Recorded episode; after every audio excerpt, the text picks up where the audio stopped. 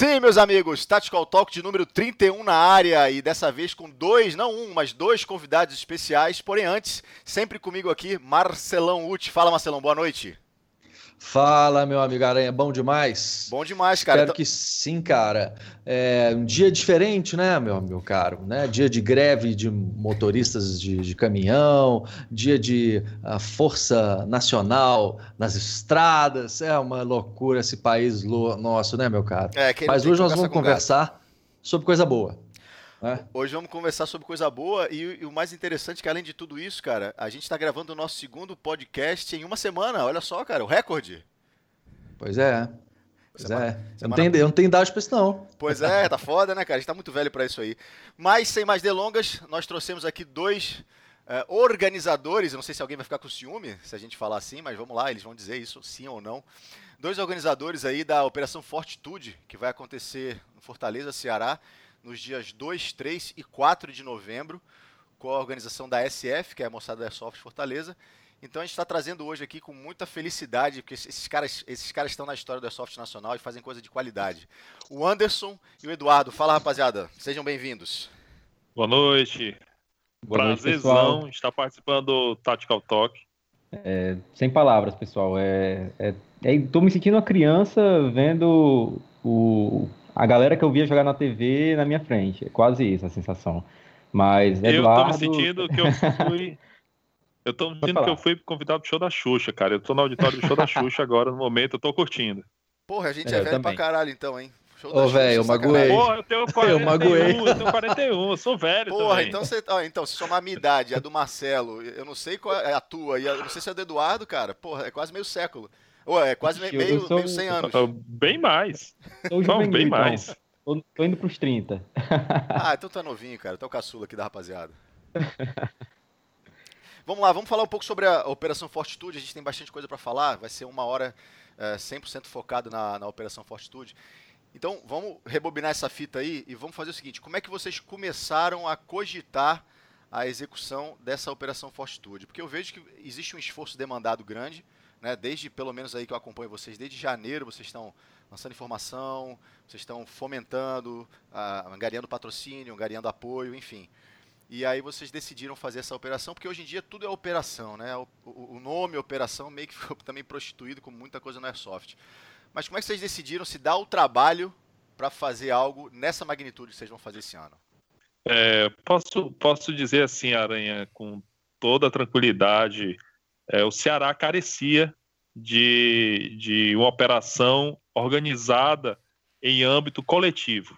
Nós tínhamos uma grande operação aqui de extrema qualidade, que era a Albatroz, que aconteceu Red duas Trap. edições dela, organizadas pela Red Trap, né, um dos times da SF. É, mas a gente queria realmente congregar os demais times da SF e formar realmente uma operação que tivesse a cara de todos, bem democrática mesmo. Né, o, cabeça, os cabeças, na verdade, dos principais times da SF se reuniram, é, conversaram sobre isso. A Red Trap nos informou que esse ano eles não teriam condições de realizar uma nova Albatroz.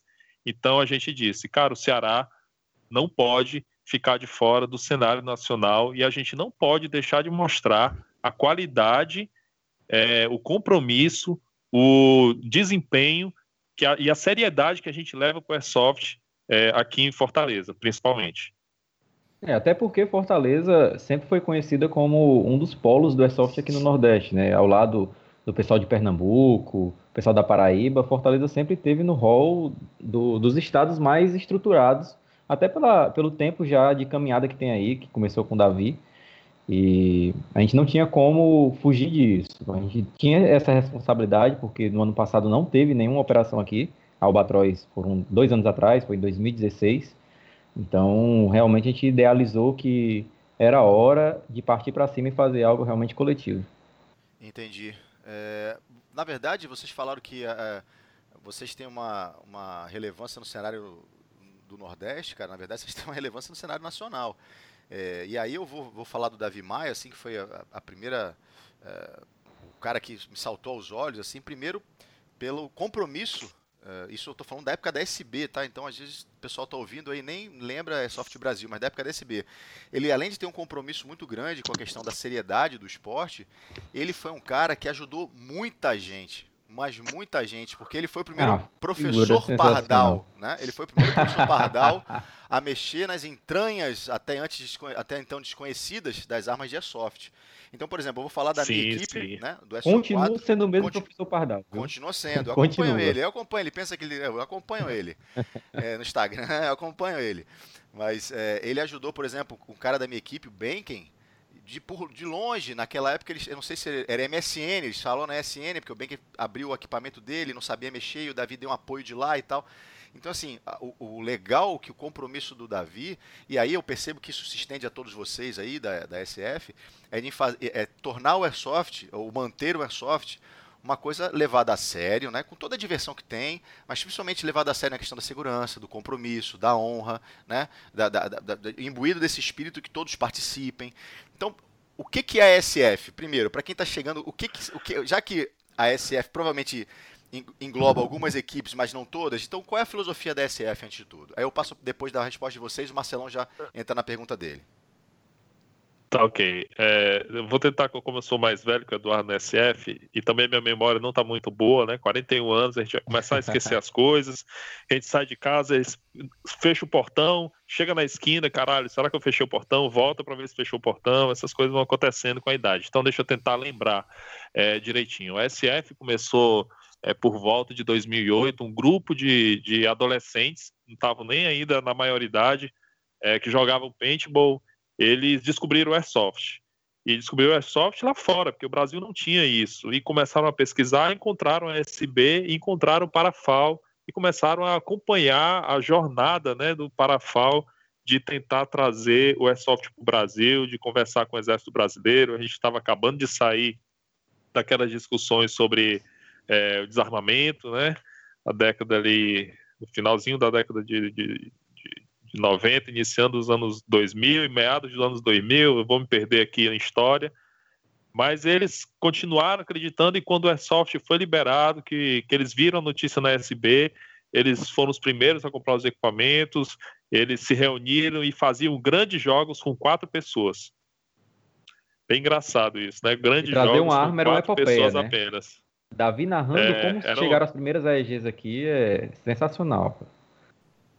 Pode continuar. Então eles depois formaram o, o, um time chamado Alpefor, que era formado realmente por esses amigos que a gente leva na nossa casa para comer a macarronada da mãe, para conhecer a nossa esposa, para esposa, falando espanhol, nossa esposa, é, passar a mão na cabeça do nosso filho, brincar com o nosso cachorro e eles formaram Opefog na época com 16 operadores e praticamente eles eram a SF. Foram surgindo novos jogadores, eles foram incentivando, foram aparecendo curiosos e eles foram selecionando e aí nasceu a SF, que é esse grande grupo, é Soft Fortaleza, é, que congregava esses jogadores que acompanhavam e viam o exemplo da UPFOR. O tempo foi passando e novos times foram surgindo é, uns que já não existem mais e outros que estão até hoje e completam os oito times que fazem parte da SF aqui em Fortaleza, Ceará. Fala um pouquinho então, agora. A SF ela era nada mais, nada menos que uma incubadora uh, de pessoas multiplicadores, né? Uh, que acabaram Exatamente. formando alguns sim, times sim. dentro do cenário aí, né? De Fortaleza, enfim. É. Uh, Exatamente. Isso é interessante Mas, demais, cara. Agora, é importante ressaltar que a SF ela deu origem a diversos times e chegou um momento onde houve a, a, a questão do fechamento, né? Alguns times foram para um lado do Airsoft, outras equipes foram para outro. Diferenças ideológicas que sempre acontecem quando um esporte se expande, principalmente o Airsoft, que é algo é um esporte que não existe uma, um caderno de regras unificado, uma, algo que diga, ah, o Airsoft é assim. Então, basicamente guiado pela ideologia e pensamento de cada equipe. Então, chegou nesse ponto. Hoje a SF são oito times, mas o Airsoft em Fortaleza tem muito, tem três, quatro, cinco vezes mais do que isso de times. Então, a SF hoje é fechada para times que a gente analisa, vê que tem um, um, pensamento parecido com o nosso, que é voltado para um Airsoft mais sério, mais 1005, uma pegada de maior comprometimento, fugindo um pouco daquele Airsoft for fun, nada contra o Airsoft for fun, porque existem pessoas que realmente querem só o, o Airsoft do fim de semana. É como jogar o futebol, né? Tem a galera que gosta só da pelada, tem aquela galera que gosta da competição no sentido de um futebol mais sério. Então, a SF hoje é fechada nesses oito, oito times, e nós temos a cada seis meses um processo de seleção, a gente analisa histórico dos jogadores, vê se o cara tem uma filosofia parecida, se bate, entra e assim a SF vai crescendo. Tá, tá então lá, só para entender, é, então tem, vocês têm oito equipes, hoje a SF, uh, digamos, ela congrega oito equipes com vários membros cada equipe. E aí, quando vocês abrem para chamar mais pessoas, é o time que tem que ter o perfil ou são os membros do time que tem que apresentar esse perfil? Eu, por que, que a pergunta? É muito importante a gente, às vezes, uh, entender quais são os mecanismos, porque as pessoas que estão de fora, uh, inclusive as pessoas de Fortaleza, né, do Ceará, às vezes não sabem né, quais são esses mecanismos, e muitas vezes ficam perdidos querendo saber, entrar nessas, uh, digamos, nuances para poder fazer parte de uma história como a de vocês. Então, uh, uh, é interessante que, há, que exista essa congregação, essa usina né, multiplicadora, mas é muito importante que, essas, que, que essas informações cheguem para as pessoas também. Então, qual que é, quais são os critérios? É lógico que não é o tema, mas só se puder falar brevemente para a gente informar a nossa audiência, seria muito interessante, muito enriquecedor. Certamente, eu acho que é bem pertinente. Eu vou tomar a frente do Chaves nisso, porque atualmente quem está ajudando mais lá de próximo sou eu, então, os mecanismos basicamente são os seguintes: existem dois mecanismos, o de jogador e o de time. Quando um jogador ele quer entrar na SF, um jogador que eu digo avulso, o cara que está no Airsoft não tem equipe, é, as equipes de dentro da SF eles têm dentro de cada caderno de regras deles lá, de cada orientação e filosofia do time, eles fazem os recrutamentos. Então, a cada seis meses eles têm essa janela onde eles podem submeter os recrutas deles que eles achem que estão adequados, que achem que estão prontos para fazer parte dos jogos da SF, eles podem submeter e, esse operador entra.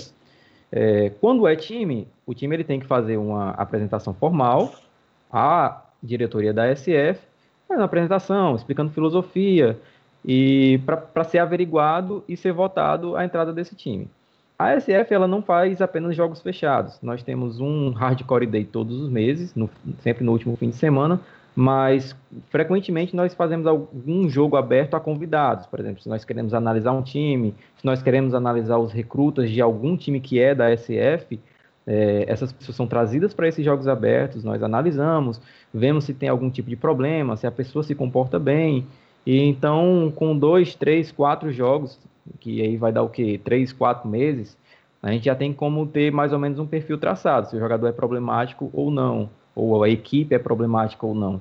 E aí, sendo uma equipe, a gente pode fazer o convite, como existem hoje equipes que a gente já está observando está em processo de entrada, mas sempre com bastante cautela, muito cuidado, porque a gente sabe que não dá para conhecer ninguém da noite para o dia. Realmente são alguns meses que a gente passa observando as pessoas ou as equipes antes de trazer para dentro da nossa casa, porque a gente não pode destruir tudo que a gente fez no decorrer dos anos. Maravilha. Tá, e aí, Quer falar mais é que... alguma coisa, Anderson? Eu... Perdão. É, sobre a filosofia, eh, Marcelo, é, a filosofia da USF, eu acho que da SF, é, se confunde até um pouco com, com a filosofia que o Davi tem para o Airsoft, né? Não que o Davi seja o Messias ou o profeta, apesar de ele estar com a barba parecida de um, né? Mas é, a gente sempre prezou pela honra e ele ensinou isso para a gente, que é honra acima de tudo, é, honrar também a postura de sermos cidadãos, né, de termos compromisso de olhar no olho daquela pessoa e conversar com aquela pessoa e cobrar, inclusive, daquela pessoa uma atitude, é uma atitude séria, é, não é para moleque, entendeu? Então isso são é, bases, estacas, né, pilares e alicerces que a gente deixou para a SF. É, isso é extremamente saudável e eu acho que eu não consigo identificar um airsoft fora desse padrão. Provavelmente você já deve ter ouvido algumas críticas, alguma coisa que oh, o pessoal é exclusivista, o pessoal é, não, não, não, não quer, não é, se acham o rei da merda e por aí vai, né? Certamente já ouviram al, algumas piadas desse tipo aí, né? Porque o ser humano é o que o Marcelão fala, né? A, a, frase do Marcelão é bem perfeita quanto a isso, né? As mazelas do ser humano. Mas eu, eu vejo a, a SF um pouco como o grupo Carioca de Airsoft surgiu nesse, nesse, nesse mes, nesses mesmos pilares sustentando, e, e eles estão aí até hoje, né? passa por momentos bons, passa por momentos mais difíceis, mais gente entrando, menos gente, mais gente saindo, mais gente entrando e tal. Mas a, a, o que não pode perder, rapaziada, e é por isso que eu, eu, admiro muito o trabalho de vocês, é justamente essa filosofia. Vocês são em oito, né? Oito equipes. E às vezes vocês reúnem, é, sei lá, 20, 30, 40, 50 pessoas. E às vezes tem outros jogos que reúnem 200, 250, 300 pessoas. Né? A grosso modo, estou exagerando aqui, isso, mas só para dar ideia do que eu vou falar. Mas vocês não podem perder por causa disso, né? somente no mundo hoje em dia que tudo é quantidade, quantidade de like, quantidade de seguidores, quantidade de tudo, perder a filosofia de vocês por causa disso. Não abram mão de ser quem vocês são por causa de Ibope ou por causa de é, querer agradar todo mundo. Não abram mão, porque vocês são quem são porque a, a, a, filosofia de vocês, e aí tem, como você falou, uma parcela do Davi Maia, de todos os outros pioneiros que talvez ainda nem estejam mais jogando, uh, que implementaram isso e vocês abraçaram e continuam replicando isso aí. Isso é muito importante e está faltando demais no Airsoft, cara. Está faltando muito isso aí. Hoje em dia está tudo muito aculha, muito largado, muito jogado. E eu acho que essa filosofia ela precisa ser cada vez mais uh, reafirmada. Ainda que vocês paguem um preço alto para isso aí. Com certeza vocês pagam um preço alto, né? A gente paga, paga, e como paga? É ser, ser taxado de exclusivista, dos donos do Airsoft, Isso da, dos bossais, de quem não se mistura. Isso aí. É, isso Podre... acontece. Acontece, mas a gente... Às vezes dizem que a gente nem ajuda o Airsoft, né? Às vezes dizem que a gente não ajuda é. o Airsoft, que a gente não engloba todo mundo. Ah, é. vocês são retrógrados. O Airsoft hoje é expansionista, todo mundo tem é. direito de jogar Airsoft. É, é incrível. a Operação Fortitude, é, por sinal, já recebe críticas. É um evento que é exclusivo para convidados. O Sim. evento, como é que vocês põem um evento que só faz o evento por convite? Justamente para prezar pela qualidade, né? Já é um bom é. para gente entrar, né? Mas... Já é um bom ponto para gente entrar no assunto da, da operação, inclusive, porque claro, é, é, um, é, um, espelho direto. As mesmas críticas que a gente recebe a questão da SF, a gente tem recebido hoje, e não pouco, com relação à operação é, é um sistema de convites, onde aqui no, no, Nordeste é adotado pelo pessoal do GAP, por exemplo, na Operação Casa Grande, e as pessoas se acham, ah, porque eu não recebi convite, então essa operação não presta, o Airsoft tem que ser sem convite. Então já, já entra realmente nesse âmbito do, da crítica. Marcelão? Opa, então, eu acho interessante, cara, é, tem algumas coisas que a gente tem que balizar, que são fundamentais. A primeira coisa que é o seguinte, a praia é grande demais, cabe todo mundo beleza? Só que tem gente que vai na praia para tomar sol, tem gente que vai na praia para mergulhar no mar, tem gente que vai na praia para jogar frescobol, tem gente que vai na praia e nem molha o pé. Então, cada segmento, cara, tem a sua história. Né? Não é porque ah, o, o, o, Marcelo gosta de jogar RA que todo mundo tem que jogar RA. Porque o, o Ciclano gosta de jogar Forfan que todo mundo tem que jogar Forfan. Eu acho que quando você segmenta você busca uh, um, o diferencial, quando você uh, quer algo mais intimista ou você quer algo mais imersivo, naturalmente haverá um processo de seleção. Natural. As pessoas não todas estão preparadas para exatamente seguir o mesmo padrão. Tem gente que não vai se adequar a isso nunca, cara. Na época do paintball, não sei se chegaram a jogar, existiam os dois segmentos ali, cara, que depois ah, se ramificaram. O speedball, ou seja, de competição, de troféu, de dinheiro, de uh, prêmios, né? E tinha o, o cenário, que era o pessoal que ia de camuflado, que inclusive era até, na época, Uh, existia um preconceito em relação a isso. Né? Ah, não, o paintball está saindo do, do, do, da simulação militar e indo para a área esportiva. Vocês estão voltando como se estivesse dando um passo para trás e não é, cara. São uh, linhas diferentes de trabalho. Então, eu acho que uh, no caso de vocês, vocês não estão errados. Né? E se fosse assim, e se fosse assim, muitos outros eventos no país e fora do país também estariam errados. Quando você seleciona uh, um time para jogar, você seleciona os jogadores, você está buscando justamente aumentar a qualidade geral do evento para quem está participando. E se a pessoa se sente, se sente magoada, se sente excluída, se sente ofendida com isso, cara, ela tem dois caminhos a trilhar ou ela começa a fazer a própria história, criar os seus eventos, né, fazer uma, uma coisa diferente, mais uh, inclusiva, uh, mais aberta, ou se adequar à solicitação. É simples assim. A Fênix, que é um dos maiores eventos do, do país, é, também é assim. E hoje eu vejo que o Nordeste está se despontando entre uma, um, um grande expoente na produção de eventos de grande porte e eventos de qualidade, muitas vezes limitados a convites particulares, pessoais, convites a times. Então, galera, tá tudo certo. Agora manda bronca aí, conta pra gente sobre a Operação Fortitude. Pode puxar aí, Eduardo. Não, puxa aí você. Você quer que eu puxe é mais velho? É, você disse que é o mais velho, prossiga. Faça as honras. Tá, tá bom. ok. Então, é, a Operação Fortitude, ela surgiu da, do desejo da SF, né, como eu falei no início, startei no início, de formar, um, uma, criar uma operação que completasse o calendário do Nordeste, né, nesse ano, devido a, a não, ao não acontecimento da Operação Albatroz, que era organizada pela, pela Red Trap, mas com o sentido né, de ser bastante coletiva, de congregar as cabeças dos oito times da SF. Então foi feito esse convite, claro, nem todo mundo é, se sentiu apto ou pôde participar desse conselho organizador. Né? Hoje o conselho organizador ele está restrito a boa parte da equipe é, dos Raptores, boa parte da equipe Chacal, eu único da UPFOR na, na organização, mas é, fizemos esse, esse conselho e começamos desde janeiro a trabalhar né, organizadamente, é, separando as obrigações por grupos de trabalho, para que em novembro os jogadores que vierem para a Operação Fortitude tenham uma das experiências mais inesquecíveis na prática é, do Airsoft.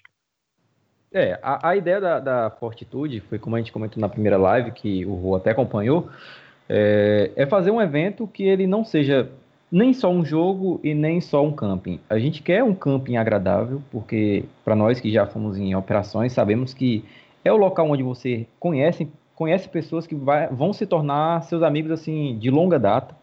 É, é uma, vira uma extensão da sua família. Então, a parte do camping, a gente quer que as pessoas se conheçam, quer que eles revejam os amigos, quer que novas amizades, amizades sejam formadas, tenha toda aquele aquela troca de informações, de conhecimentos, que seja feito realmente um networking do Airsoft, principalmente a nível Nordeste, porque a gente começou com essa visão a um evento nível Nordeste, apesar de que agora está tomando uma proporção bem maior.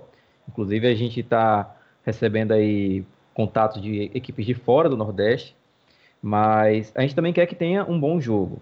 E para nós, um bom jogo é aquele que a gente coloca um, uma boa história para os jogadores se empolgarem e que os jogadores comprem a ideia, porque não adianta você chegar, colocar lá a historinha bonitinha e os jogadores não comprarem, porque o grande ator, quem, os grandes personagens que vão fazer as peças rodarem dentro de campo são os jogadores.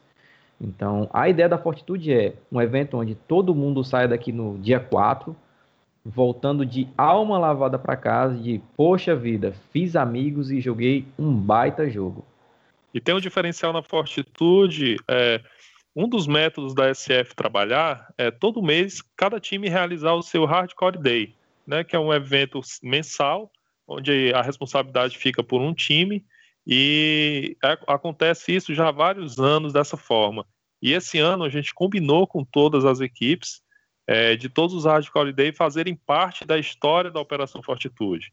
Então nós criamos todo esse background de, de informação né, que está contada lá no site, está contada no Facebook, e a partir desse, desse background nós ajudamos as equipes da SF a montarem as histórias de suas operações. E a gente vai dando apoio, contando essa história a cada mês. Ela vai se desenrolando até chegar ao ápice da Operação Fortitude. Com o detalhe de que o HCD interfere diretamente na história. Por exemplo, um HCD termina com um fato, o HCD seguinte já emenda a história para poder ir se desenrolando e atrair a atenção dos jogadores que estão acompanhando. Por exemplo, poxa vida, eu quero ver o que, é que vai acontecer no próximo HCD. Ah, será que fulaninho vai se sair dessa situação? É quase como se fosse um, um seriado mesmo. A gente não queria que Oi. HCD, então é Hardcore Day. Hardcore Day. É, é um evento. Né? Pois é, só para é... deixar claro para a moçada que está escutando aí, não perdeu o fio da meada. Sim, é por é a questão do, da, da palavra Hardcore Day é porque existiam jogos comuns, né? Aquele jogo que você chega de manhã, antes da hora do almoço, está todo mundo desmontando e indo embora, e a gente não estava satisfeito com isso. A gente queria algo um pouco mais aprofundado, então a gente definiu que os jogos da SF seriam Hardcore Days. Começariam pela manhã e terminariam no meio da tarde. Seria no mínimo Perfeito. seis horas de jogo, no mínimo seis horas de jogo mesmo rolando.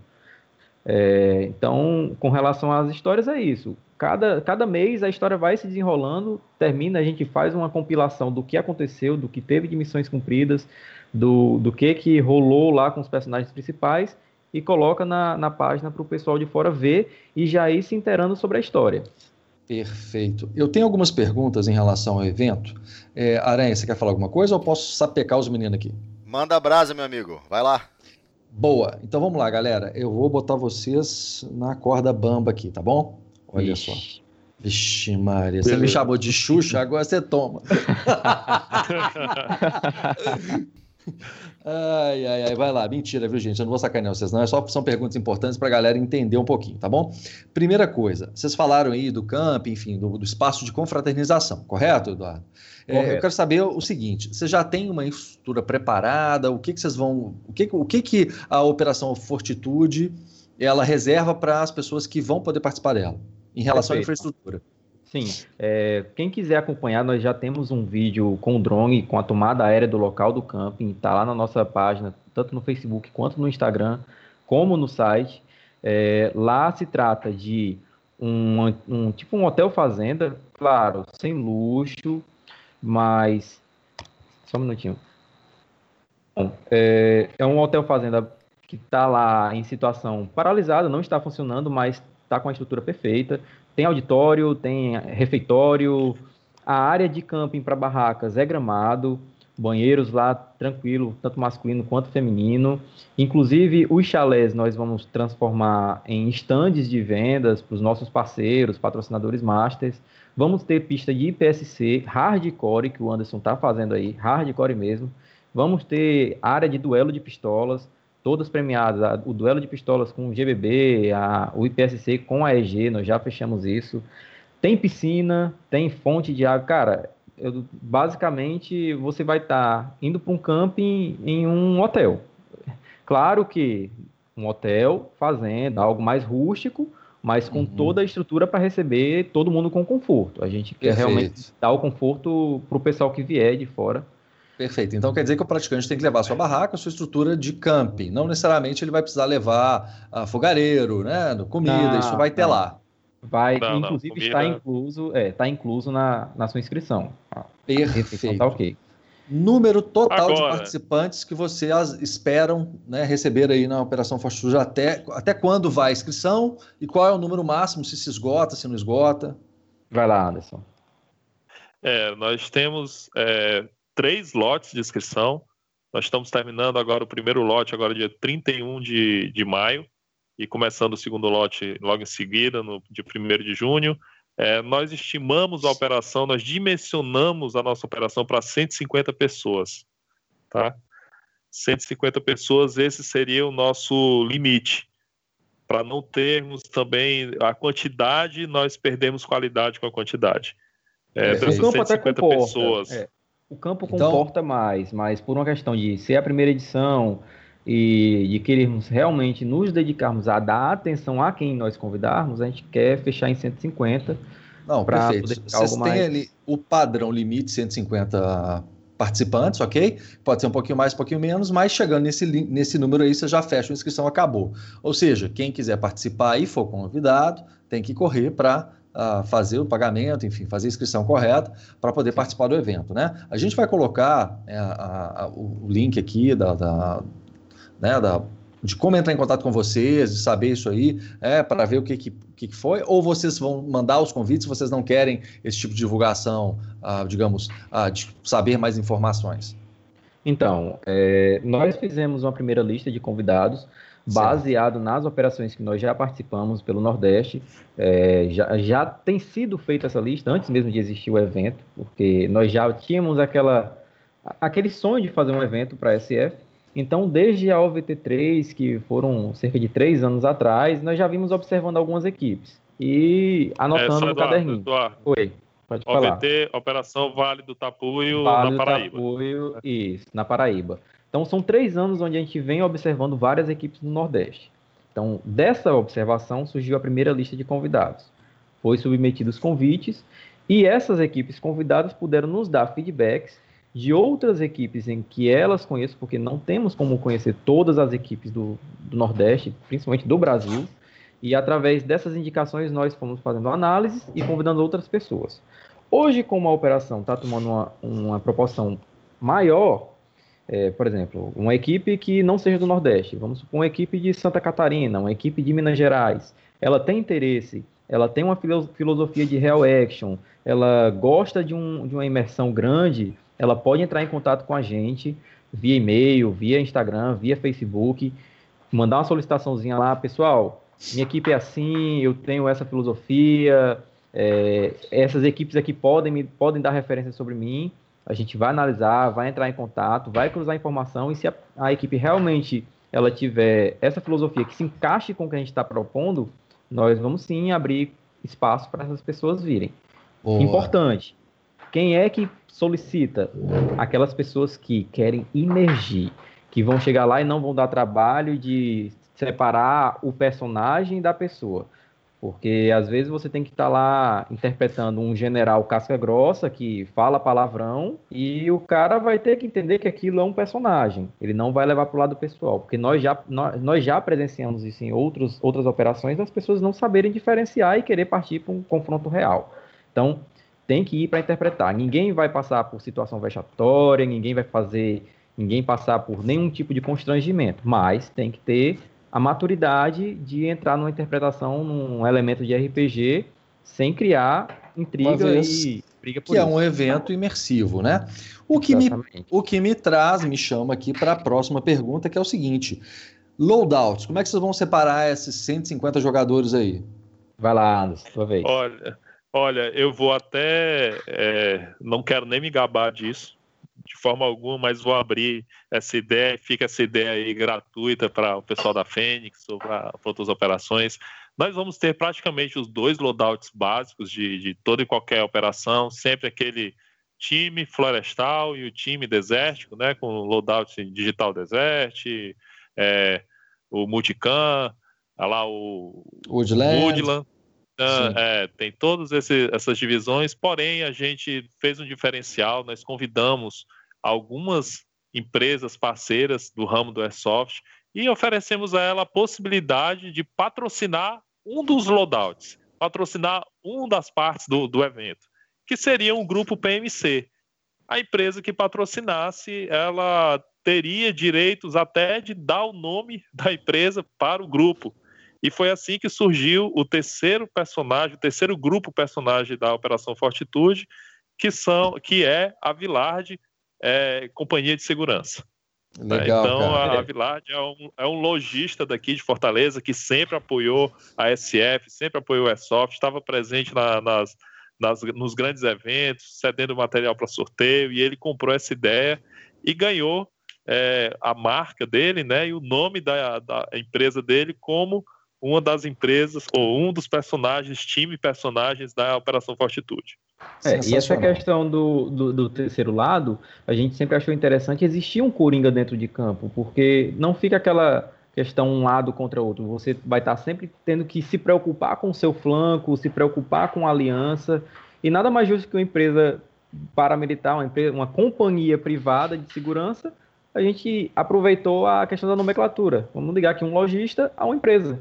Então, tá certo. rolou essa sinergia, perfeito. E o cara comprou a ideia. E como a gente tinha essa necessidade de padronizar os lados, porque existia o lado desértico, o lado florestal, então como a gente ia identificar o terceiro lado? Ah, camisa preta, PMCzinho padrão, o cara comprou a ideia, todo mundo que for participar do lado PMC vai estar padronizado com a, a farda da companhia. Vai ganhar sua camisa gola polo com o velcro nos ombros para colocar seu pet, vai ganhar o seu boné com, com o símbolo da empresa, vai ter tudo bonitinho lá. Bom demais. Então, os loadouts são né, duas tropas, né, uma com padrão verde, outra com padrão desert, né, Woodland, né, Multicam, a Desert Três Cores, enfim. E ainda Isso. tem esses PMCs aí que são patrocinados por essa empresa. Bacana a ideia. Bom, regras. Quais são? Diferenciais? Alguma coisa restritiva? Questão de uh, morto, ferido? O que vocês vão usar? Vamos lá.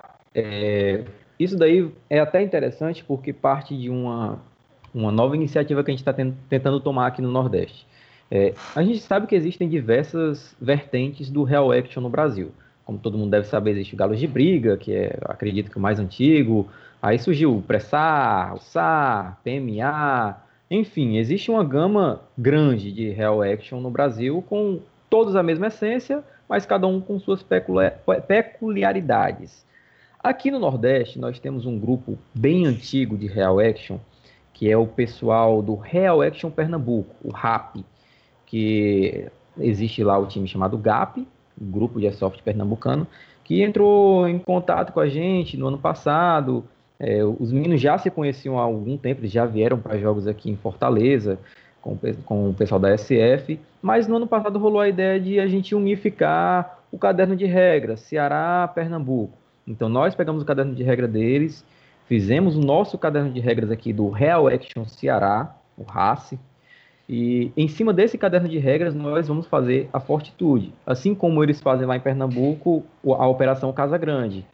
E já existe uma, um movimento do pessoal do Rio Grande do Norte, do, de Mossoró mais especificamente, que também está querendo adotar esse caderno de regras, para quem sabe a gente conseguir, pelo menos a nível Nordeste, ter um, um compêndio de regras nos principais eventos, para não acontecer de toda vida que você for num evento aqui no, no, Nordeste, você ter que se preocupar em aprender a, a regra daquele evento. Então, o nosso evento ele é Real Action, baseado no caderno de regras do RAP e do RACE, e é basicamente a mesma essência de qualquer um que joga RA no Brasil inteiro, com pequenas peculiaridades. Então, se vier alguém de fora, só dá uma olhadinha no nosso caderno de regras, diferençazinhas e se adaptar. Quem joga Real Action não vai ter dificuldade nenhuma em se adaptar. Quem não é acostumado com Real Action, é acostumado só com Milsim, aí vai ter uma dificuldadezinha, porque tem controle de munição, tem a questão do atendimento médico, diferenciação do, do ferimento. Por exemplo, tiro nos braços, você não vai poder utilizar os braços, apenas as pernas. Tiro nas pernas, você não vai poder utilizar as pernas, apenas os braços. Tiro no garrafão, que é cabeça, tronco, eliminação direta. É basicamente isso daí, o nosso caderno de regras. Pois é, como é um evento com convidado, não vai aparecer ninguém aí com high cap, né, cara? Não, não. Aqui a Boa. gente aboliu. Ah, a SF há a anos aboliu. não existe high cap. Perfeito, não. perfeito. Para terminar minha, minhas perguntas da tia Xuxa, é, eu tô vendo que tem um tanto de coisa. Tem algum highlight aí, algum destaque que vocês queiram falar para dar uma, uma atiçada na moçada? Vai lá, Chaves. Ah, sim. Operação Coroa de Espinhos. Vocês acompanhem aí o que a, o nosso Facebook da Operação Fortitude colocou no ar sobre a Operação Coroa de Espinhos. Falar um pouquinho dessa operação. Tem o um nome de operação, mas porque, como o, o, Aranha falou, é, esse nome meio que se prostituiu, né? Tudo virou operação. Mas, na verdade, era Coroa de Espinhos, né? Um evento RA, foi assim que a gente denominou era o PFOR, Coroa de Espinhos, o evento RA. Não chegava nem a ser a operação. E a gente decidiu é, fazer esse evento. Na verdade, é uma história até um pouco comovente. Eu espero que os ouvintes não chorem com o que eu vou falar agora. O nosso amigo, gente, detalhe, o nosso amigo da... A gente pretende fazer o livro, né? A gente pretende fazer o livro da história, Chaves. Name é, right. É, é, a gente já tem, inclusive, o roteiro comprado por Hollywood. Mas é, o nosso amigo Davi. É. Vai ter stand-up no, no, jogo, não, né? Manda não, bala, desculpa, cara. Vai lá. A história sou eu, não tem não. Manda bala. não, tranquilo. É, o nosso amigo Davi, quando eu digo não chorar, é porque o Davi ele está se despedindo da gente. O Davi ele decidiu, ele junto com a esposa, de que eles querem tocar a vida deles e ganhar o mundo lá no Canadá. Né? Eles não querem mais ficar por aqui e eles estão aplicando para ir para o Canadá e brevemente eles estão indo. Com certeza o Davi não vai estar aqui na, na Operação Fortitude. Quem veio, quem for ouvir só para ver e dar um beijo no Davi, infelizmente ele não estará. É, então, desse jeito, ele pediu para a gente, ele queria organizar um jogo de despedida.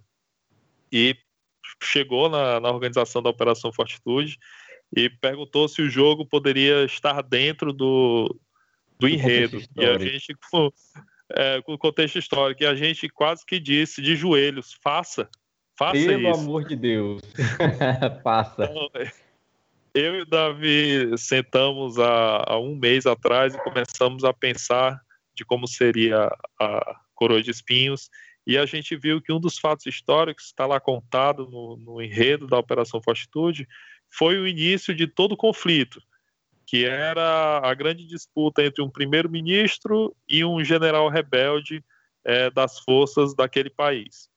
O enredo é bem simples, nada de salvar o mundo, nada de impedir que a Terra seja destruída, nada de apocalipse zumbi. É um enredo bem simples, coisas que acontecem hoje no nosso dia a dia. A gente está vendo aí como o Marcelo falou no início a questão dos caminhoneiros parados, as forças militares tentando intervir, o Brasil sem gasolina, sem comida, todo mundo ficando preocupado, protesto. Não tem nada longe do que a gente vê hoje aqui no Brasil, na Síria, onde for. Né? Então a gente tentou ser bem simples nisso. E o Davi pegou esse recorte da história, esse flashback, e a gente fez o jogo Coroa de Espinhos.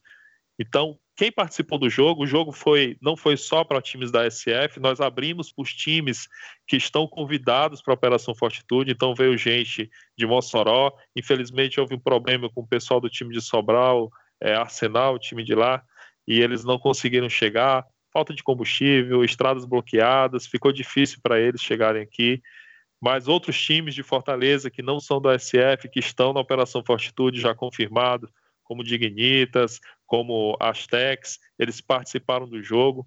É, tá lá no, no, no, Facebook da Operação Fortitude, tem um, um teaser lá, essa semana sai um vídeo e vocês vão ter um gostinho do que é o nosso, a nossa ideia de imersão, a nossa ideia de real action. É, Aí o, o, Aranha viu os vídeos, a gente mandou, mandei um WhatsApp pro, pro Aranha agora. Aranha, se tu puder mandar esse WhatsApp pro Marcelo ver, pra gente comentar do que vocês viram aí, seria legal. É, o teaserzinho é um minutinho, porque é só para dar o gosto do que vai vir. É, vai ter o vídeo completo, que a gente aproveitou o jogo, né? Que a gente já sabia que algo vindo do Davi seria algo realmente de nível elevado. A gente aproveitou, fez o vídeo, vamos fazer a narrativa da história, do início da história, com o que a gente conseguiu gravar lá, e vai ter o vídeo completo com narração e tudo futuramente. Acredito que nos próximos dias deve estar pronto. Mas no mesmo dia mesmo, o cara que filmou estava tão empolgado que ele chegou em casa e disse: Cara, eu não vou conseguir dormir se eu não conseguir fazer um, um teaser aqui para a galera que, que não foi sentir o que eu senti gravando. Ele fez lá, um minutinho, botou impossível não assistir e não se empolgar. Bom, vamos lá. É, eu vi esse vídeo. É, o vídeo é muito bom. É, e eu queria destrinchar ele em alguns momentos e fazer o link com outro assunto que eu acho que é importante vocês tocarem também sobre esse evento de vocês. Vamos lá. Eu vi o vídeo da esse teaser de um minuto e eu fiquei muito impressionado não só com a qualidade da edição do vídeo, porque hoje em dia isso já está se tornando uh, meio que padrão, né? Usar drone, fazer uma boa edição, que é bacana, todo mundo gosta, mas é uma coisa que está se tornando já mais, mais padrão. Mas eu fiquei impressionado com uma coisa que vocês comentaram antes, que é o compromisso das pessoas que estavam lá para poder participar desse jogo de despedida do Davi.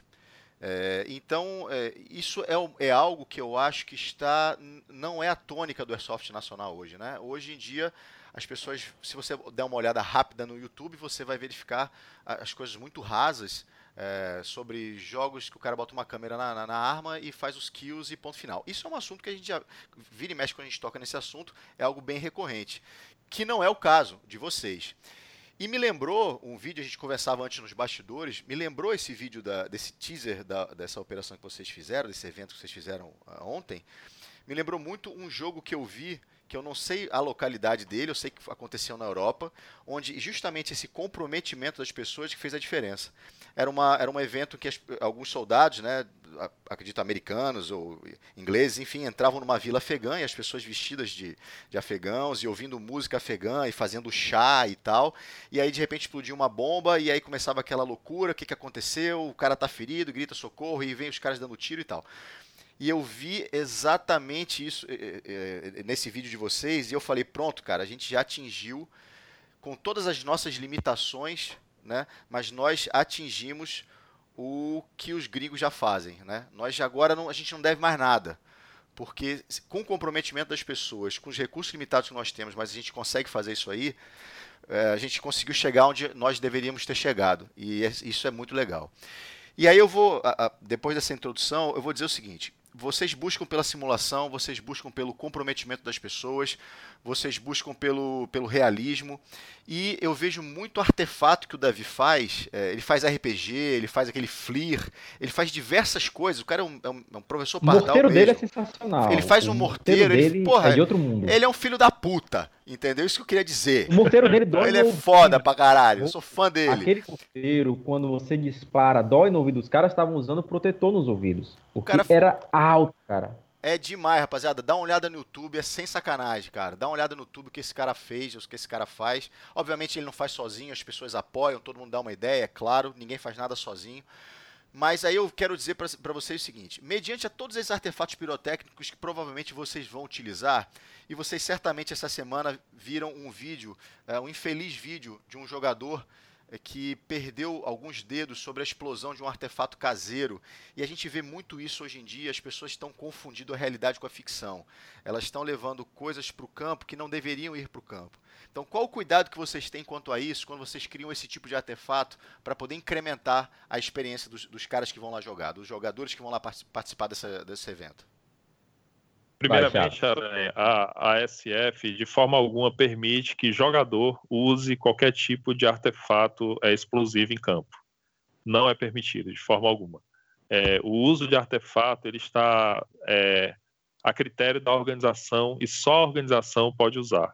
Então a organização sabe qual é o artefato que vai usar, sabe a capacidade ou calorífica, ou de explosiva, ou de devastação que aquele artefato tem e a, com responsabilidade a gente usa aquele artefato. É, falando do morteiro do Davi, é, o morteiro do Davi é um prop que ele construiu, a gente ajudou no projeto, né, alguns desenhos, algumas ideias, e esse prop ele tem um cartucho real de, de metal que no fundo dele tem uma balinha de 22 de festim, né, aquela que é usado de tiro no teto. Quando o cartucho desce pelo cano do morteiro, acontece a explosão sem risco nenhum para o operador. Então é tudo feito em segurança, é, sem haver risco para o operador que está operando o, o morteiro. É nós temos também dois artefatos.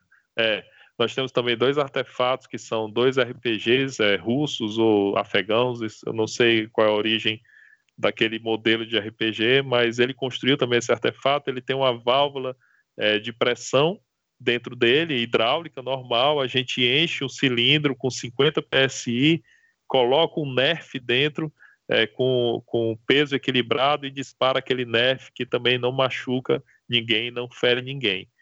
Quando usamos Mas explosivos, são explosivos, vai longe. Quando usamos explosivos, são explosivos é, aqueles menores e sob controle, longe de todo mundo, nada que vá possivelmente, se for alguma coisa que demonstre algum risco, não vai ser usado.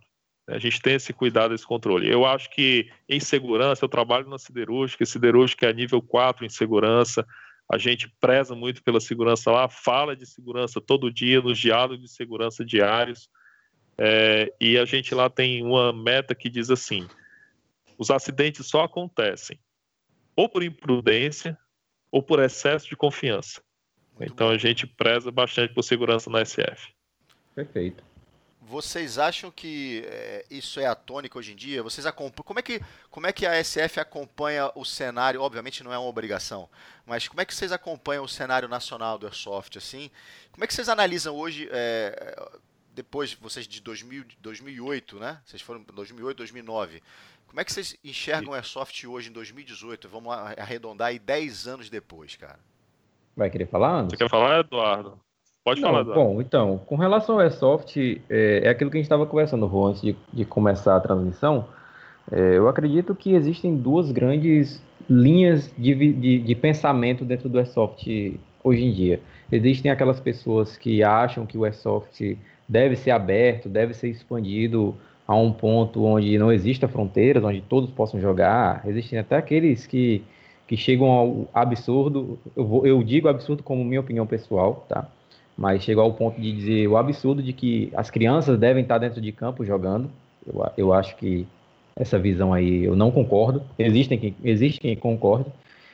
Então, tem essa galera mais linha aberta, mais liberal do Airsoft, e existem aquelas pessoas que prezam por um Airsoft um pouco mais sério, um pouco mais restrito.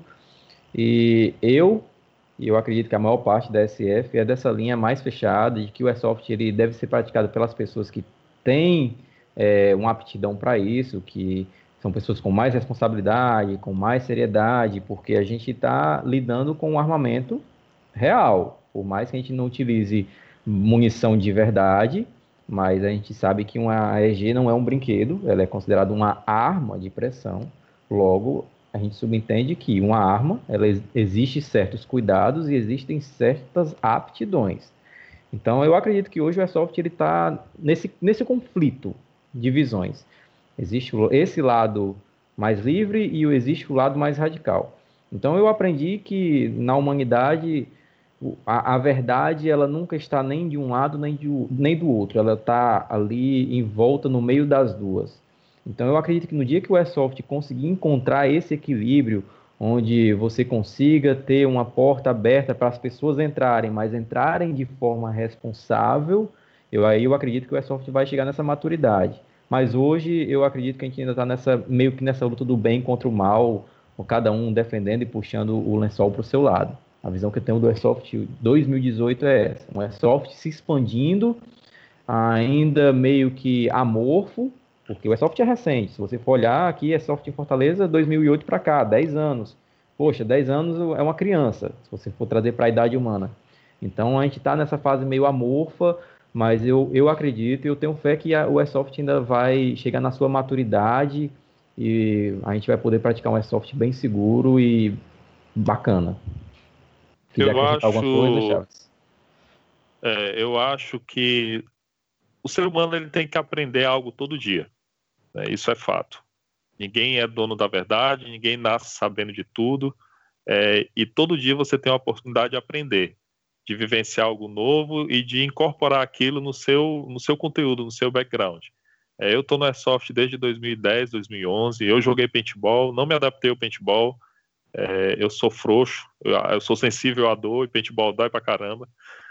É, e quando eu vi o Airsoft também para os equipamentos serem mais parecidos com os reais, a forma que as pessoas jogam ser parecida com, com a simulação militar, com a ação real, aquilo me encantou e eu, migrei, eu fui para o Airsoft direto, quase não passando por paintball, em 2010. E de 2010 para cá, o que eu tenho observado é que o Airsoft ele cresceu na popularidade, poxa, é atraente você jogar, se vestir de soldado, aquela brincadeirinha. Quem nunca na criança pegou aquele cano, botou uma bexiga no fundo do cano e saiu atirando no coleguinha, brincando de polícia ladrão, correndo por aí? Quem nunca fez isso? Quem nunca pegou seu comando de ação e fez aquela sua guerrinha no, no tapete da sua casa?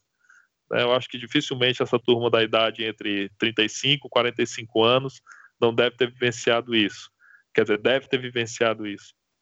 E eu, eu observei essa evolução de 2010, 2011 para cá e vi que o Airsoft inchou, falando de Ceará, falando de Fortaleza, o Airsoft inchou e a gente perdeu um pouco daquela ingenuidade sadia do início do Airsoft, onde a gente é, se preocupava em avisar é, ao, ao policiamento que tinha perto sobre a execução da prática, de, de conversar, de ligar para o quartel do Exército e ir lá apresentar o equipamento, mostrar aquilo ali.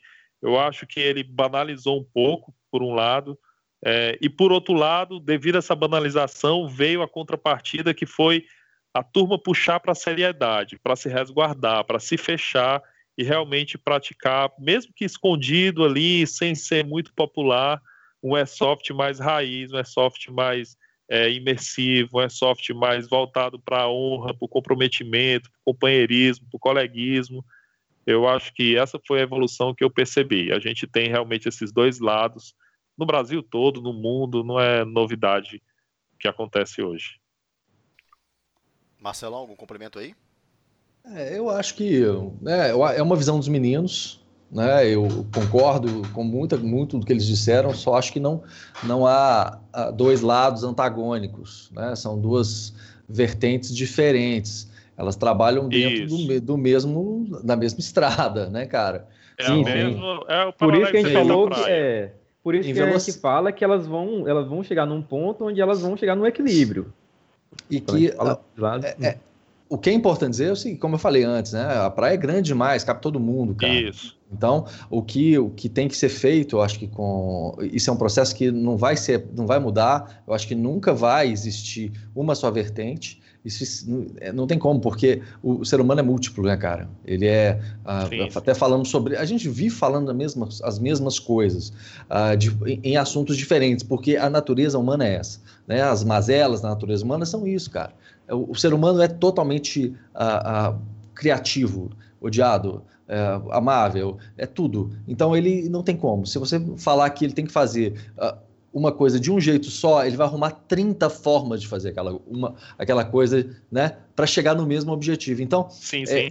Né, o espaço é democrático, cabe todo mundo. O que não pode haver, o que a gente deve combater, é justamente as, a má prática. Né? A pessoa que, que, que é mal intencionada, a pessoa que faz a, utiliza de manobras uh, escusas, o que a pessoa que não tem informação e que acaba se acidentando ou gerando lesão a outras pessoas, gerando danos à modalidade, né? enfim, ao segmento, gerando eh, informações erradas. Então, é um trabalho que eu acho que compete não somente às pessoas que têm um compromisso maior, né, que veem aquilo ali como não somente uma modalidade esportiva ou, ou recreativa, mas veem isso como uma forma de vida, né, um estilo de vida. Acho que, que, acredito que todos nós aqui, e muitos, se não a grande maioria dos nossos, da nossa audiência, pessoas que nos acompanham, entendeu? Tem isso para a vida. A gente vive isso não somente brinca ou se diverte ou, ou, ou, se exercita ou se reenergiza com o Airsoft. A gente fala disso o tempo inteiro, vive isso o tempo inteiro, está trabalhando com isso na cabeça, chega em casa, olha o equipamento e está pensando como é que eu vou mudar, como é que eu vou melhorar, como é que eu vou treinar. Então, é uma coisa que habita nossa vida e ela se é mistura em muitos momentos. Né? Então, é muito difícil falar que ah, tem antagonismos. Não há antagonismos. Existem pessoas. Eu acho que. Uhum. Eu acho que né, talvez o antagonismo não seja realmente. É, é, pode ter parecido assim, mas é, é, na questão de ideias, de forma de enxergar. Da mesma forma que eu penso de um jeito, minha esposa pensa do outro acerca de um mesmo assunto. Né? Sim, então, é. essas ideias é que elas não podem acontecer, é gerar um conflito entre elas, e sim chegar nesse denominador comum e a gente lutar para encontrar esse esse airsoft é saudável para todos, cada um na sua praia, cada um fazendo do seu jeito responsável, com honra. A gente não quer chegar num jogo onde a gente é, flagra uma pessoa atirando na outra por raiva, porque a, outra xingou, ou porque ela fez uma atitude que ele não curtiu, porque na cabeça dele aquilo ali não é legal. Isso que a gente não quer ver no airsoft. É, e fazendo uma, um de... esclarecimento, fazendo um esclarecimento, quando a gente falou que usei até o termo do bem contra o mal, é porque a forma que é visto, não estou falando que é um lado bom, um lado ruim. É porque quem está de um lado acha que isso é uma prática dentro da software. As pessoas que estão de um lado acham que o outro lado está errado, ah, que é, deveria ser assim. O outro vê o outro lado não, deveria ser assado. É, é isso que a gente está querendo dizer, que hoje existe essa batalha de ideologias porque nenhum dos lados tem a razão completa e que existe no meio dessas duas coisas uma, um equilíbrio, um local onde as pessoas vão, cada um ficar, como você diz, na, na praia, cada um no seu lugar, entendeu? Não é que existe um lado certo e um lado errado. Existem diferenças de pensamentos e ideologias, porque... Perfeito, é, é exatamente. É, o que não pode acontecer, Marcelo, é você chegar num jogo e você encontrar uma pessoa que não tem um caráter é, decente, né? A pessoa que que vamos lá, aquela palavrinha que todo mundo gosta de falar. Eu adoro esse filme, mas infelizmente popularizou-se, né, que é Highlander. Ninguém quer ir para um jogo e ver um cara se comportando dessa forma, né? Então, é, o que, é que, a gente vê hoje em dia? Eu acho que é, é o processo, é uma, é uma busca que, que a gente tem de dar uma filtrada, né? uma, uma uh, depurada no, no comportamento, na, na, jogabilidade, porque o cara pode ser um bom jogador, mas ele não tem exatamente esse equilíbrio né, da, de entender a regra, de aceitar a regra, ou há um conflito de regras, tem, porque tem uh, bloco de regra que o cara morre, mas não sai, que ele fica em campo, enfim. Mas o que é infelizmente isso vai acontecer. Infelizmente, ainda eu acho que a gente não vai ficar livre disso, cara, é que mesmo que nós façamos, nós criamos todas as regras restritivas uh, que possam vir a existir, sempre vai ter um cara pisando na bola. Né? O que nos cabe é mostrar esse caminho, falar para o cara, meu velho, você errou, entendeu? Muitos casos são graves, né? São casos graves, eu não vou entrar no mérito de falar nenhum aqui nesse momento, mas em alguns casos, o cara fala: olha, a partir de agora você está vetado, velho. Não tem, em certos cenários, não existe uh, desculpa, não existe perdão. Pisou na bola, dependendo do tipo de, de, de pisada que você deu, cara, tipo de, dependendo do tipo de cagada que você deu no meio da sala, né? Aquele, aquele mau cheiro se espalha pela casa toda. Então, não tem como você perdoar. Em muitos casos, cara, uh, esse tipo de comportamento compromete, inclusive, a própria organização do evento. Então, entendo perfeitamente a, a a conduta de vocês, a preocupação de vocês, sou a, a partidário desse tipo de coisa. Né? espero, sinceramente, que a gente consiga trazer mais qualidade aos jogos né? e que eventos como Fortitude mostrem para nossos uh, seguidores, para os praticantes de Airsoft, uh, que existe qualidade e que você precisa colaborar com essa qualidade, porque nenhum evento é bom se tiver jogador ruim Correto? Não adianta. Correto. Corretíssimo, corretíssimo. Corretíssimo. Não tem, não tem evento, é, não tem evento bom porque A ou B organizou. Tem evento bom porque todo mundo se comprometeu em fazer um bom evento, em jogar e se divertir e ajudar o colega a se divertir também. E como é que ele faz isso? Ele faz isso cumprindo as missões, ele faz isso tendo uma boa postura dentro de campo, ele faz isso sendo cordial, sendo honrado, Poxa, cara, esse exemplo, é, esse exemplo eu gosto demais. Você imagina o cara que joga de sniper, Marcelo e, e Aranha. O cara joga de sniper, o cara vai lá, ele compra o equipamento dele, ele compra melhor bebê, colocando de precisão para conseguir fazer um disparo perfeito, compra uma luneta de qualidade, ele se equipa, põe um loadout, olha lá no, no no Pinterest, olha lá um loadout legal de sniper, se coloca aquilo ali, poxa, ele vai para o campo, ele, cara, eu vou ter aquela experiência. Aí ele passa meia hora no sol se rastejando para encontrar um local ideal para ele, um ponto de, de tiro perfeito. E ele começa a atirar. E do outro lado, o companheiro lá que veio com a mesma intenção, ele não aceita aquilo ali, ele finge que foi um, um besouro, ele finge que foi um coquinho, estragou o dia do sniper, cara estragou a diversão do sniper. Para ele, esse sniper, o evento não prestou. Então não adianta a organização se esforçar, não adianta a organização dar churrasco, é, entregar brinde, se o colega dele não tiver com o mesmo espírito, a mesma ideia de fazer um excelente jogo. Porque o jogo quem faz é quem joga. Concordo. É isso aí. É o compromisso. É o compromisso. E é engraçado que eu não. É, é, é engraçado e triste, na verdade, porque é, é engraçado porque como é que o cara que pratica um esporte que prima pela honra, ele, ele faz o contrário, né? Ele toma o tiro Sim. e fala que é o besouro, ele acha que não pegou, ele discute. E a gente vê isso. É, eu não acompanho, eu sou bem sincero, assim, é, eu não acompanho muito o cenário, tirando né, poucas pessoas, equipes e tal. Realmente eu paro, olho, acompanho vocês, enfim, tem uma galera que acompanha. Mas tirando isso, que a gente vê é justamente veja o, a treta que deu, olha a, o, a porradaria, nego saindo na porrada no, no, campo, nego xingando o outro, filmando, falando, não, tá, tá, na, tá na câmera, eu te filmei e tal. É, é uma baixaria do cacete, né? A gente vai vendo que acaba sendo uma baixaria uhum. do caramba.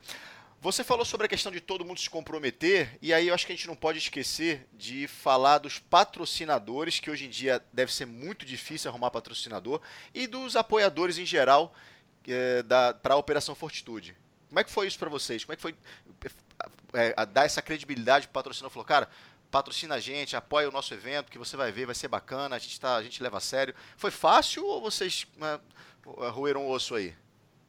Caramba, roemos o osso danado, porque ninguém conhecia a Operação Fortitude, ninguém conhecia Sim. praticamente é, é, quem é Primeira esse pessoal edição, da SF né? aí.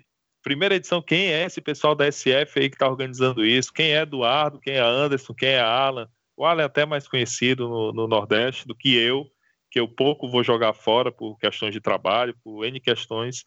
É, então, meu sonho ainda, que ainda não realizado, é jogar uma Fênix, eu ainda não fui por isso vocês não me conhecem pessoalmente. que eu nunca consegui ir. É, mas foi ruimo o osso danado, e a gente preparou um, um sponsors kit todo direitinho, com, contando a história, contextualizando. Mas hoje em dia, mais eu acho que essa barreira quebrou. Diga-se de passagem. Acho que essa barreira quebrou, hein? É, hein, Anderson? Acho que essa barreira quebrou. Não, não é o crédito nosso. Essa barreira quebrou. Fala aí, Eduardo, quem são nossos patrocinadores? Não, então, é, o nosso primeiro patrocinador foi o cara que abraçou, assim, o protótipo da Fortitude, que foi lá para novembro ainda, a gente estava cogitando fazer a operação, a gente chegou com essa ideia louca. Aí, a gente já citou aqui no, na transmissão o Villard, né? O Villard foi, já era nosso parceiro antigo de patrocinar alguns HCDs, chegou, cara, eu acredito em vocês. E foi, abraçou e foi o nosso primeiro patrocinador. Depois disso, a gente procurou o pessoal da Bioataque, Shen, cara, Shen é um cara 10 anos. Eu não sei se vocês conhecem essa expressão, mas 10 anos é aquele cara que não, não tem comentários, é o cara nota 10. Então a Bioataque foi lá, fechou com a gente. O Shen disse: Eduardo, cara, o que vocês precisarem, a Bioataque vai ajudar. Então, a Bioataque já é conhecida no cenário nacional, é, patrocinou diversos eventos em todo o país e está sempre apoiando aqui no Nordeste. É uma marca forte aqui no Nordeste, está com a gente. É, outra coisa que a gente tentou fazer foi trazer lojistas da terra, aqui do Ceará mesmo, valorizar o que é nosso. Então, já tinha o Villard, a gente fechou com o pessoal da Sobral Adventure, que é, é de um amigo nosso, operador do Arsenal, Ricardo, é, é, Rômulo, perdão, Rômulo, então abraçou a ideia também, fechou, ó, quero fechar com vocês o, o duelo, deu a GBB pra gente, a gente tá com a GBB já garantida pro duelo, virou nosso patrocinador master. O Ed, você conheceu, o Ed, ele tem uma produção pessoal de equipamentos, é a Opto Equipamentos, fechou com a gente também, vai estar tá lá disponibilizando o, material para a gente sortear. O, a galera da Triari Tactical, o Vitor Grana, também, loja daqui do, do, de Fortaleza, abraçou a ideia, investiu. Mas também com esse sobrenome frente... é fácil, né? Vitor Grana. É, Vitor Grana, pois é. A gente, a gente, brinca, a gente brinca de chamar ele de Vitor sem grana, mas o cara, gente boa. Aí, cara, daí pra frente a barreira foi quebrando. Parece que um parceiro vai puxando o outro e a gente vai mostrando que tem pessoas abraçando o projeto, então vira aquele efeito em cascata. Então chegou o pessoal lá de Mossoró, é, que produzem granadas de fumaça, já estão aí no mercado há um tempo. O pessoal da Black Market chegou e disseram: Ó, oh, galera, é o seguinte, a gente vai disponibilizar granadas de fumaça para vocês usarem assim. Vai parecer incêndio na Mata Atlântica. Fumaça não vai faltar. Então, disponibilizaram granadas de fumaça e props. É, nosso, nossos props vão ser funcionais com questão de disparos o, próprio, eles mostraram até alguns vídeos, você insere a senha lá, depois de um tempo o bicho começa a soltar fumaça, parece coisas assim de filme. Claro que todos com segurança, as granadas deles são testadas, não tem perigo de incêndio, é, até fazendo um gancho com o que foi falado lá, né, da questão da segurança, os acessórios deles são todos testados, não, não tem risco. E depois a gente conseguiu fechar com, a, com o pessoal da Serrote, que eles têm uma linha voltada para fardamentos de airsoft, que é a General Road. É, cara, tem uma história muito massa essa, essa empresa. Se vocês forem lá na, na nossa página, tem a história. É, parece que o patriarca da família produzia é, fardamento para o exército fora do país, em outro, em outro país, e após a Segunda Guerra veio para o Brasil. É, começaram a produção deles aqui, fardamentos, e hoje está aí produzindo tecido, com tecido hipstop, qualidade. Abraçou a ideia também, fechou com a gente. E agora, por fim, na semana passada, a gente fechou com o pessoal do Bazar do Airsoft, lá da Paraíba, que é uma loja muito conceituada, principalmente aqui no Nordeste, mas vende para o Brasil inteiro, que é do pessoal lá do Cova. Fechou com a gente, disse, cara, a gente quer chegar, quer montar nosso stand aí. Então, fechou com a EG para o IPSC, então, o nosso IPSC também já está com o primeiro prêmio garantido, que é um AEG. E, basicamente, esses são os nossos é, patrocinadores até o momento. Tem os apoiadores, tem vocês da Tactical Room, que tem nos ajudado bastante com relação à divulgação. pesou bastante, que a galera sabe que onde a Tactical Room coloca o nome tem qualidade. Isso daí é um selo que a gente leva na hora que a gente coloca lá estampa na nossa propaganda, que o pessoal vê, poxa, Tactical Room tá no meio, então é sério, é um evento que realmente vai entregar o que promete. Nós temos o pessoal da 6D Filmes, que é um parceiro nosso aqui do Raptores, o Denilson. É, foi ele que fez a filmagem lá da Coroa de Espinhos, está nos ajudando na questão de produção de vídeos. Tem a Darda, Darda, Projeto Darda é um, um hobby, na verdade é uma marca minha. Eu tenho ajudado o pessoal a fazer a parte visual, a parte de, de banners, a parte de publicidade. Não, não sou profissional na área, eu na verdade faço por hobby, mas gosto do que faço, então acabo aprendendo e o Chaves tem me dado uma ajuda porque o Chaves entende da área. Então, basicamente é isso. E tem o pessoal da, do Airsoft Nordeste, o grupo lá do Facebook, que o Rô tá lá dentro, acompanha. É um grupo antigo do Facebook que reúne diversos líderes, diversos membros de equipes aqui do Nordeste, que também tem nos dado todo o apoio lá de deixar a gente divulgar o nosso material para o pessoal que acompanha o grupo. Então, é isso daí. É com relação a apoios e patrocínios, são é essa galera que abraçou, então nós, quem quiser ajudar, ainda dá tempo. É. é dá é bastante tempo, viu, Dá gente? bastante não tempo. Tem, não. É, QG, gente... camuflagem, os grandões é, aí. Action tá não se, não se acanhem, viu? Não se acanhem. É só mandar a mensagenzinha, nosso e-mail, operaçãofortitude.gmail.com, Operação Fortitude todo sem acento, cedilhas, né? Tudo limpo é, manda lá um e-mail ou entre em contato com a gente pelo inbox do, do Facebook ou pelo do, direct do Instagram. A gente vai mandar o nosso sponsor kit com todo prazer. Lá tem diversos tipos de apoio que você pode dar. E, então, o que vier é lucro, porque a gente quer que a galera venha para o jogo e saia com a mala cheia. Volte para casa todo mundo com algum brinde, algum, algum sorteio ganho, algum souvenir. É, gente. É a melhor é sensação. em novembro, é pertinho, pertinho do 13 terceiro da galera, é, a galera vai estar de bolso cheio praticamente. É, lembrando que tá os nossos patrocinadores mais aí. altos, Chaves, os nossos patrocinadores de, dos pacotes maiores vão ter direito à estrutura de venda lá, como eu falei mais cedo na transmissão, é, alguns dos chalés lá do, do Hotel Fazenda nós vamos transformar em lojas, em de venda, onde o lojista vai poder chegar, guardar o seu produto em segurança, tem banheiros, então o cara guarda tudo lá, pode passar a chave à noite, trancar, tudo em segurança. Então, ficar atento nessa questão da diferença lá do tipo de apoio. Pode falar mais aí, Chaves, agora eu vou deixar contigo.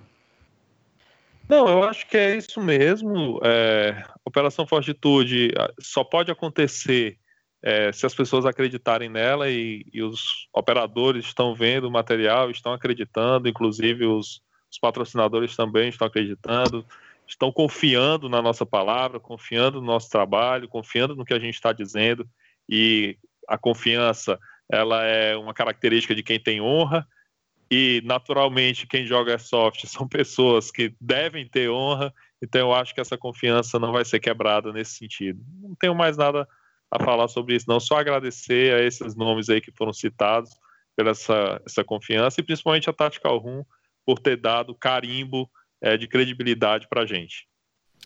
Rapaziada, a gente que agradece. É, para a gente é, uma, é, um privilégio, é um prazer, é uma honra também apoiar eventos como o de vocês. Queria até parabenizar também a todos os patrocinadores e os apoiadores aí, porque hoje em dia é, tudo vira operação, né? Hoje em dia tudo é, é, os nomes pomposos e os vídeos bem produzidos se, tornaram um lugar comum. E quando a pessoa se desloca, sai da sua casa, muitas vezes viaja, né, ou de carro, ou de avião, enfim, e chega lá e tem uma experiência frustrante com pessoas desonradas, né, como vocês já, já citaram aí, isso acaba sendo um problema muito grande. E, sobretudo, parabéns a vocês que estão organizando, porque é, não é fácil, né?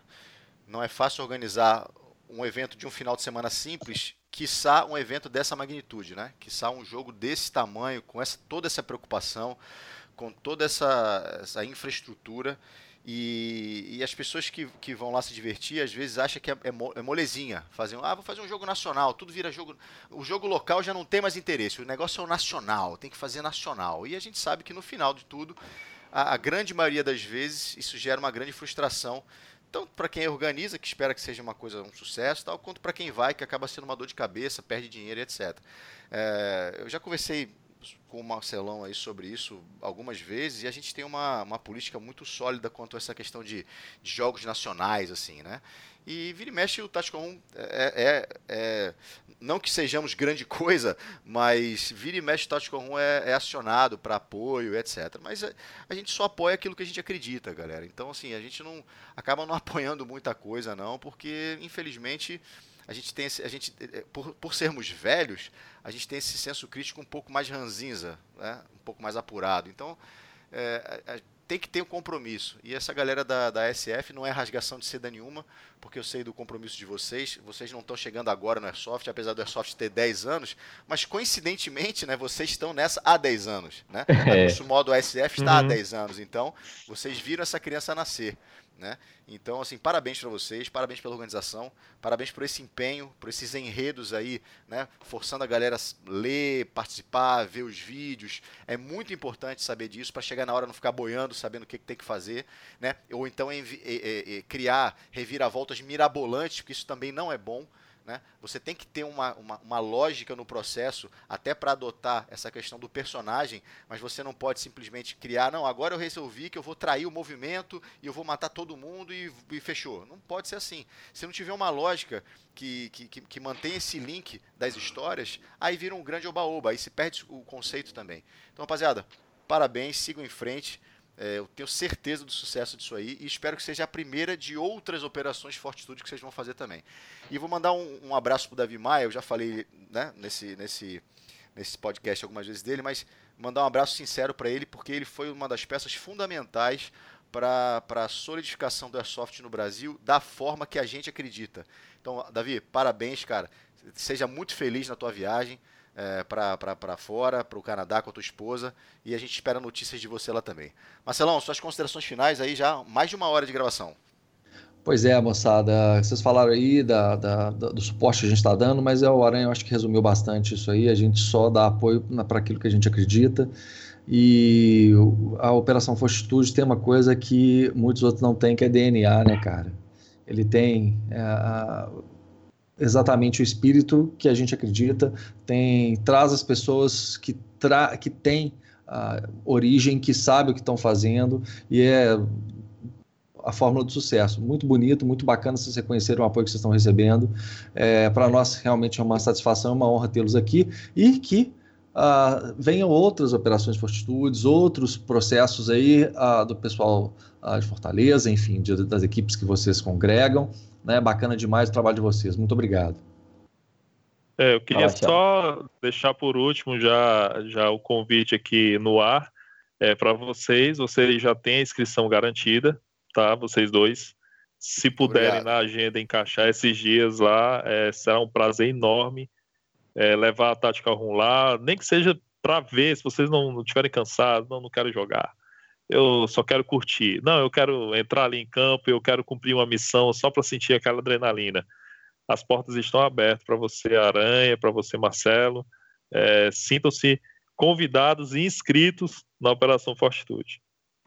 É, basicamente, eu queria agradecer o apoio, pessoal. Como já falei, é, a Tactical Room é referência, pelo menos para quem busca um airsoft sério. Então, ter o apoio de vocês Puts, é cara. realmente. Ah, eu vou te cortar Oi. aí, Eduardo. Eu vou Forte. Caramba, eu, eu comecei eu comecei a divulgar é, alguns treinos aqui, a fazer alguns treinos para os novatos e, e o pessoal Chaves, de onde é que tu tira esse material? Cara, acessa o site do Tactical Room, olha lá o blog dos caras, Sim. os caras manjam, os caras colocam material de conteúdo, pega teu time, senta, lê, põe em prática o que está lá, que vocês com certeza vão crescer, né? vão adquirir conhecimento. É, vão adquirir conhecimento. Nada de dar útil, pirueta, né? portar o carpado, porque tem pois é. treinos que o cara só falta sair dando pirueta, né? É. Olhem lá o conteúdo, cara, que com certeza isso vai ajudar vocês em campo. Treinem em casa, treinem em equipe, adquiram memória muscular dos movimentos que eles ensinam lá, que eles passam. É, deem credibilidade aos caras, os caras sabem o que estão fazendo. E se hoje a realidade assim de três meses para cá melhorou assim absurdamente para o Airsoft, cara, a prática. Você é muito bonito você ver em campo o cara ter noção do que é recarga administrativa, o cara ter noção do que é workspace, o cara saber tipo como usar pegada. uma bandoleira. Porra, tipo de pegada, porra, é lindo. É lindo, Aranha, isso aí. Galera, Continua, tem, Desculpa ter te cortado. Então, não, tranquilo. Foi uma cortada aí que valeu. Basicamente, o, Chaves resumiu tudo que eu tinha para falar agora. Então, como considerações finais, eu queria dizer que nós já temos é, equipes, são 15 equipes confirmadas em seis estados distintos do Nordeste. É, além dessas 15, já existem mais umas 15 que confirmaram de boca, mas a gente só confirma quando a pessoa realmente se inscreve lá e conclui a inscrição. Mas já são 15 equipes, é, seis estados, e a gente vai ter uma live na próxima sexta-feira, dia 1 de junho, uma live voltada mais exclusivamente para o enredo, justamente o tema que a gente abordou aqui hoje. Então, sexta-feira, quem quiser saber mais sobre a, a, o enredo da Operação Fortitude, não deixa de acompanhar. A live vai estar tá lá rolando no, tanto no Instagram quanto no Facebook. Se não conseguir acompanhar, passa no dia seguinte lá no Facebook, que vai estar gravado lá. Mas é basicamente isso. O Rô tá convidado, Marcelo tá convidado. Cara, se der, aparece, que vai ser um prazerzão conhecer vocês pessoalmente. Se não vierem, eu espero que no próximo ano eu e o Chaves consigamos ir para Fênix. Quem sabe, né, Chaves? Mas é isso daí, pessoal. Um forte abraço e assim, mais uma vez obrigado. Obrigado porque não é todo dia que a gente consegue receber apoio para uma operação que está na sua primeira edição. Então, agradecer a vocês e agradecer ao Davi também, que, querendo ou não, é, está nos ajudando nos bastidores. A gente não citou aquele como organizador, porque ele está preferindo ficar um pouco mais no, no background, porque ele vai viajar. Mas tem sido um, mentor, tem dado orientações para a gente, tem trocado figurinhas comigo, com o Chaves, com o Alan, sobre o que, que a gente pode colocar nessa operação. Então, tem o DNA, tem o dedinho do Davi Maia lá no meio da da Operação Fortitude, fazer jus aí a, a esse crédito. E a todos, todos os membros que estão ajudando nos bastidores, porque não, não são duas, três pessoas que estão fazendo a Operação Fortitude, em, em sim uma equipe vasta que está saindo aí da SF para nos ajudar. Marcelão? Ok. Uai, meninos, é isso. Sucesso né? Vamos que vamos. A gente vai colocar os links aqui da, do, de como entrar em contato com vocês, uh, botar essa data aí dessa próxima live e tudo mais. Logo, esse material também vai estar disponível no YouTube, né? Para quem nos acompanha. Uh, é bom saber que a gente está agora upando também na plataforma do YouTube, para quem tem dificuldade em acessar aí pelo, os podcasts pelo SoundCloud. SoundCloud. É isso aí, senhoras okay. e senhores. Eduardo Chaves, a SF, organização da Operação Fortitude. Dias 2, 3 e 4 de novembro, Fortaleza Ceará. Com certeza vai ser um sucesso. Acompanha os vídeos que esses camaradas estão lançando na, na, na página deles do Facebook. São extraordinários. E até o próximo Tactical Talk. Um abraço a todos. Valeu.